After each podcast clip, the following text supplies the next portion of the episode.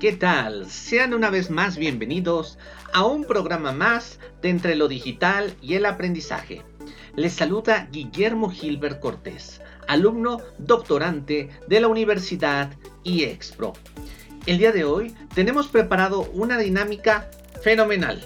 Nuestra temática va relacionada con la pedagogía autogestionaria y la pedagogía no directiva, la enseñanza centrada en el estudiante. Este podcast cuenta de seis secciones. La primera, que abordará la historia y los antecedentes de la pedagogía autogestionaria. La segunda, características de la autogestión. Una tercera, sobre los principales exponentes y corrientes autogestionarias. Una cuarta, donde definiremos lo que es la pedagogía no directiva. Una quinta, donde hablaremos sobre Rogers y una sexta donde veremos los aportes y limitaciones de la pedagogía no directiva. ¡Comenzamos! Iniciando con nuestro tema, la pedagogía autogestionaria implica una participación directa de los interesados, tanto del profesor como el alumno y los padres. La autogestión podemos decir nosotros que es realizarlo por nosotros mismos, es decir, desarrollando una responsabilidad como estudiantes. ¿Para qué? Para poder generar ese aprendizaje. Es fruto de lo que llamamos colectivismo, participación social. Tiene como antecedentes a personajes como Juan Jacobo Rousseau con la teoría del contrato social, o a socialistas utópicos como Fourier, como Bakunin, que nos hablan de cuestiones libertarias. Podemos decir también que la pedagogía autogestionaria se inspiró en ciertas posiciones o aspectos franceses. Para ello podemos hablar de la Comuna de París o incluso de las organizaciones de trabajadores en Rusia o en Italia o en España, hasta de la misma ex Yugoslavia, en la cual la participación obrera y sindical era fundamental. Podemos definir a la autogestión como la toma de conciencia. Eso es lo que nos dice tanto Victoria Ojalvo como Ana Victoria Castellanos, en lo que concierne a su capítulo 4 titulado Pedagogía Autogestionaria. También nosotros encontramos que a partir de los 80 hubo un socialismo autogestionario y aquí encontramos una gran contradicción porque vemos que por un lado el capitalismo critica al socialismo, pero sin embargo las sociedades capitalistas buscan retomar esos particulares conceptos autogestionarios y aplicarlos en las sociedades capitales. Entonces, ¿qué va a ocurrir con esto?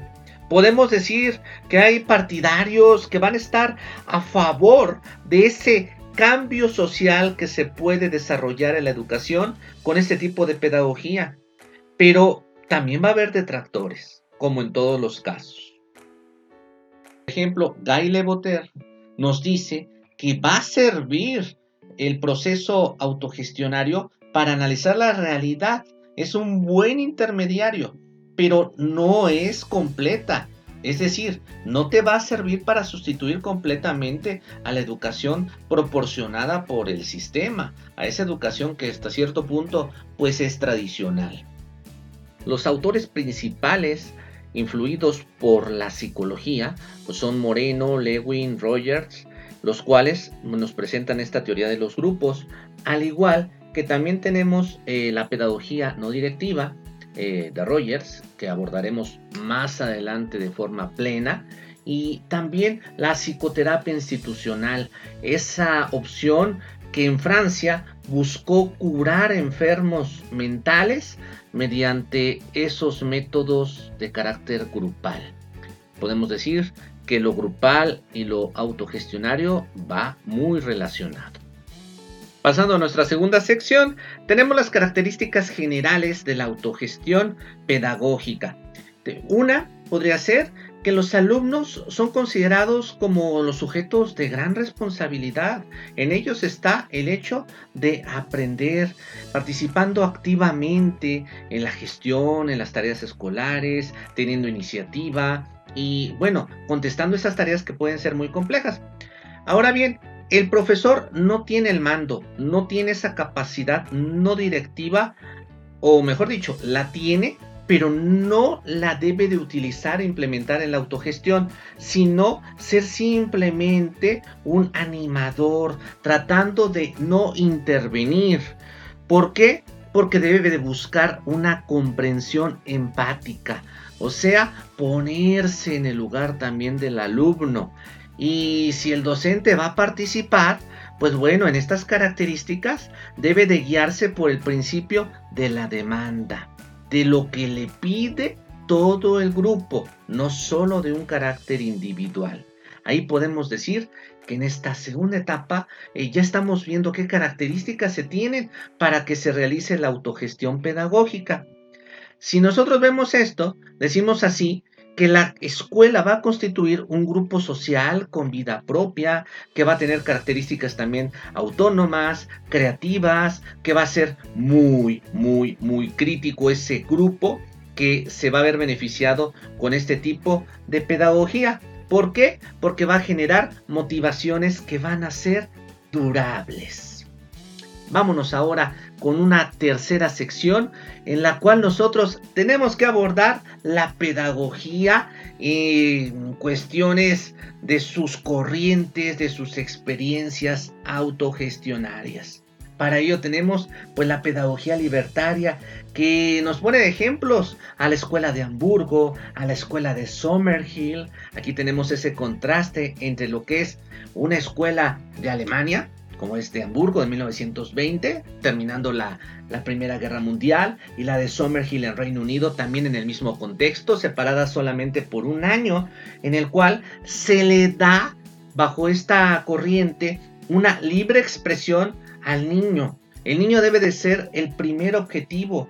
El niño es fundamental en lo que concierne a esa comunidad escolar. La pedagogía libertaria va a rechazar el papel del profesor como un modelo. El aprendizaje se debe de dar de manera informal a través del grupo y conforme a los intereses.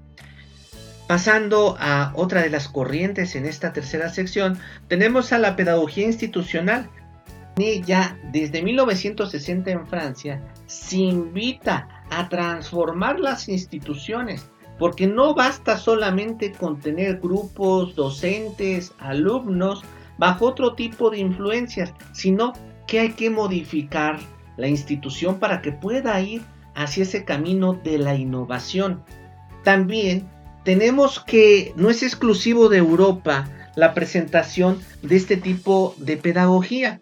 La pedagogía institucional también se ve manifiesta en 1918 en una reforma universitaria que se realizó en Córdoba, en Argentina. También hubo un proyecto en Nicaragua, cuando estuvo Sandino, o en El Salvador, el grupo Farabundo Martí, generando experiencias que nos van a llevar a hablar de un personaje sublime de la historia de la educación como es Paulo Freire, el cual, pues bueno, presenta o ejemplifica la práctica pedagógica progresista de la región latinoamericana. Llevarnos hacia esa utopía de una educación que represente la esperanza, lo cual también lo relacionamos con la revolución cubana y con esos modelos de tratar de hacer algo distinto, Incluso en nuestro país, en México, en 1973 tenemos el ejemplo de la Universidad Autónoma Metropolitana que en Xochimilco pues buscó hacer un proyecto autogestionario de transformación. Las ideas marxistas de desarrollo, modernizadoras, se ven fuertemente motivadas a formar parte de esta pedagogía institucional que buscó todo ese tipo de, cambios en las instituciones para que no haya imposición de programas, de reglamentos y sí haya pues alternativas para una mejor educación. Es de llamar la atención cómo las autoras, tanto Victoria Castellanos, como Victoria Ojalvo nos hablan de Simón Bolívar como uno de los ejemplos de cuando se hace bien la educación, cuando se hace de forma correcta, se tienen grandes resultados. Con nuestros alumnos. El ejemplo es el del historiador, en el caso de Simón Rodríguez, que fue el mentor de Simón Bolívar y que lo motivó a lograr, uff, lo inalcanzable, la independencia de nuestras Américas. Y pues tú dices, como docentes, entonces tenemos que buscar el cambio y generar esa chispa en nuestros alumnos, pues sí, eso es lo que nosotros debemos de buscar.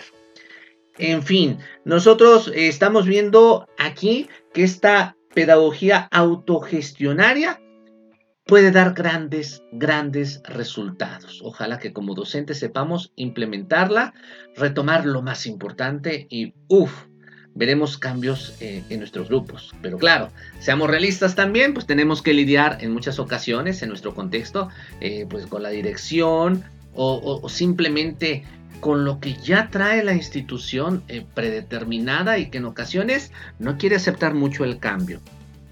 Pasando a la cuarta sección, nosotros tenemos que la pedagogía no directiva, la enseñanza centrada en el estudiante, nos lleva a darle más importancia a lo subjetivo en el desarrollo de la humanidad, a enfocarnos mucho en lo que es el alumno, buscar que existan hombres críticos, reflexivos, capaces de actuar con independencia, con creatividad y responsabilidad en las tareas sociales. ¿Cuál es el antecedente de la pedagogía no directiva? Pues muy bien, tenemos a la psicología humanista como uno de los factores importantes. Aquí hay que mencionar que existiendo otras corrientes como el psicoanálisis y el conductismo, la posición que toma el humanismo es de buscar mediar entre ambas para aclarar que el ser humano no es el objeto de la circunstancia, como lo dice el conductismo, ni tampoco, como lo dice el psicoanálisis, es presa de su instinto, de sus emociones, sino en todo caso, el hombre como un ser responsable puede tomar el curso de su vida. Esto se complementa con las teorías de la autorregulación, de la autonomía funcional de los motivos, de autoactualización y del enfoque personalizado, tanto de Alport como de Maslow y por supuesto de Carl Rogers. Lo que nos lleva a nuestra quinta sección en la cual vamos a hablar de Carl Rogers. ¿Qué es lo que él nos está proponiendo en la pedagogía no directiva? Él considera que la piedra angular es la tendencia hacia la actualización, a realizarse, a estar motivado en la conducta para poder ascender a niveles cualitativos, o sea, mejorar la calidad de vida. Roger se centra en las experiencias vivenciadas, ya sean negativas, sean positivas, son parte de esas experiencias del yo y que te van a dar hasta cierto punto una mayor posibilidad de ejercer lo que considera como una libertad de experiencia que busca la realización. Rogers nos habla que el sujeto debe de ser aceptado. En este caso podemos hablar del sujeto como el alumno, como el estudiante, y que para que el estudiante se desarrolle mejor debe de estar en un clima favorable a la libre expresión. Si así se dan las cosas, si está ese ambiente, ese clima social perfecto, pues bueno, viene la autodeterminación y el estudiante, pues como sujeto del aprendizaje, se va a desarrollar de una mejor manera. El profesor, según la perspectiva de Rogers, debe de crear las condiciones para la expresión del alumno para que él pueda generar todas sus potencialidades, para que él se pueda autodeterminar. El profesor, para Rogers, es facilitador del aprendizaje. Aprender como concepto es atribuirle significado a la experiencia. Esa experiencia que te va a dar una posibilidad de satisfacer tus necesidades. El aprendizaje implica una relación con los sentimientos, una relación con el intelecto, pero hay ciertas condiciones que van a facilitar ese aprendizaje. ¿Cuál es? El docente, primero que nada, debe de generar sentimientos auténticos. Es decir, está la autenticidad como uno de los factores primordiales. También está, como en un segundo término, la aceptación, el aprecio. En un tercer lugar, la comprensión empática, ponerse en el lugar del alumno. En cuarto lugar, facilitar eh, los recursos para ese, para ese aprendizaje y de esos recursos que podemos utilizar dentro del aula, pues bien hablamos de un contrato, un acuerdo que podemos tener con nuestros alumnos al inicio de un semestre, al empezar a hablarles de nuestras materias. Eh, en este caso, su servidor Guillermo Gilbert, que se encuentra en una comunidad, pues establece los lineamientos del corte, qué es lo que vamos a calificar qué es lo que vamos a ver, vamos a llegar a un común acuerdo. Ahí es donde retomamos las posturas filosóficas de Juan Jacobo Rousseau con el contrato social, porque en ese tipo de contratos nosotros lo que buscamos es un compromiso entre el alumno y el estudiante, donde vamos a determinar el plazo en que van a desarrollar las tareas, las actividades que van a realizar, qué materiales vamos a utilizar, cómo nos vamos a reunir y qué formas de evaluar.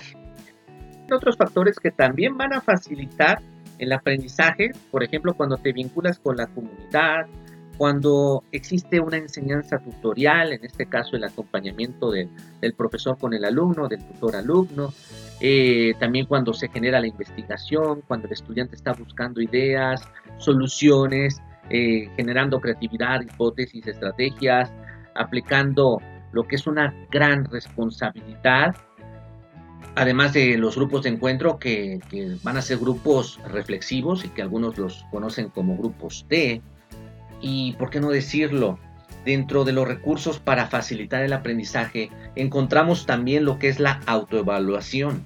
Esa autoevaluación en el cual el alumno va a desarrollar su responsabilidad. Es un tipo de aprendizaje que es vivencial.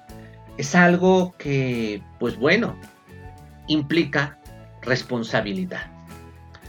Cerramos este podcast con nuestra sexta sección en esta sexta sección nosotros hablamos de esos aportes y limitaciones de la pedagogía no directiva, que como tú, estimado Radio Escucha, lo estás asimilando, bueno, estás viendo todas estas posturas y estás dándote cuenta de que la pedagogía no directiva va a permitir un desarrollo de la personalidad del estudiante. Eso es un aporte buenísimo y que va a pugnar porque el sujeto como persona sea activo, el alumno sea activo.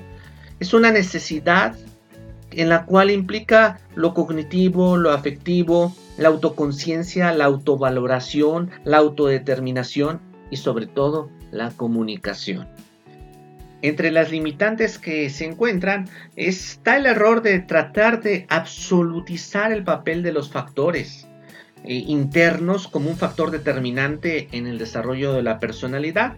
También sobrevalorar el carácter no directivo de la enseñanza. Es decir, tiene que haber un punto medio. O sea, no solo es esto de que el docente va a estar plenamente como eh, facilitador o en las otras teorías como animador, sino que también el docente es importante para ir hasta cierto punto guiando, guiando a los alumnos. Las limitantes que encontramos es lo costoso que puede generar este tipo de educación, o sea, puede salir muy caro. También de que el, docente no debe de perder hasta cierto punto su grado de importancia. Eh, debemos de buscar el punto medio, o sea, no fanatizarnos completamente con la teoría. Y, por supuesto, que implica mucho tiempo, ¿eh? El tiempo, el desgaste en enfocarnos en, en este tipo de teorías, pues bueno, para docentes nos va a llevar a una serie de, dificultades grandes, ¿eh? pero que si estamos comprometidos con lo que queremos, pues podemos lograrlo. Una de esas dificultades yo lo ubico como esa extrema atención individualizada. Al querer enfocarnos tanto, tanto en el alumno, puede absorbernos, puede complicarnos, puede generarnos estrés, etc. Muy bien, estimado Radio Escuchas, hasta aquí estamos cerrando estas seis secciones. Vamos a hacer una recapitulación de lo que escuchamos el día de hoy. Hoy te hablamos de la pedagogía autogestionaria. Te dijimos que era hablamos un poquito de las situaciones que se presentaron en diversos países, como en España, como en Italia, como en Francia, cómo esta pedagogía tenía un carácter hasta cierto punto de socialista, muy, muy libertario, y sin embargo los capitalistas lo retomaron como propio. También analizamos cómo esas corrientes influyeron en personajes como Paulo Freire y en Latinoamérica hubo ciertos cambios que buscaron innovar y que buscaron también acercarse no solamente hacia el cambio del estudiante, sino también al cambio en las instituciones. La pedagogía no directiva fue abordada como una parte fundamental en la cual vimos cómo el estudiante debe de ser impulsado por el docente y debe de fomentar de llegar a ese aprendizaje y que el docente a la par también debe de poner su granito de arena colaborando plenamente con él, apoyándolo, motivándolo para llegar conforme a lo que dice Rogers a ser un magnífico ser humano. Así el docente se convierte en un tremendo facilitador. Nosotros analizamos entonces estas dos corrientes conforme a las lecturas señaladas, en este caso por Ojalvo y Castellanos de la pedagogía tradicional en colectivo de autores, de lo que forma parte de tendencias pedagógicas en la realidad educativa actual de editorial universitaria. Así es como nosotros eh, tuvimos este programa. Les agradecemos mucho al habernos escuchado y espero que sigan al pendiente con esta serie de títulos de Entre lo digital y el aprendizaje. Hasta la próxima.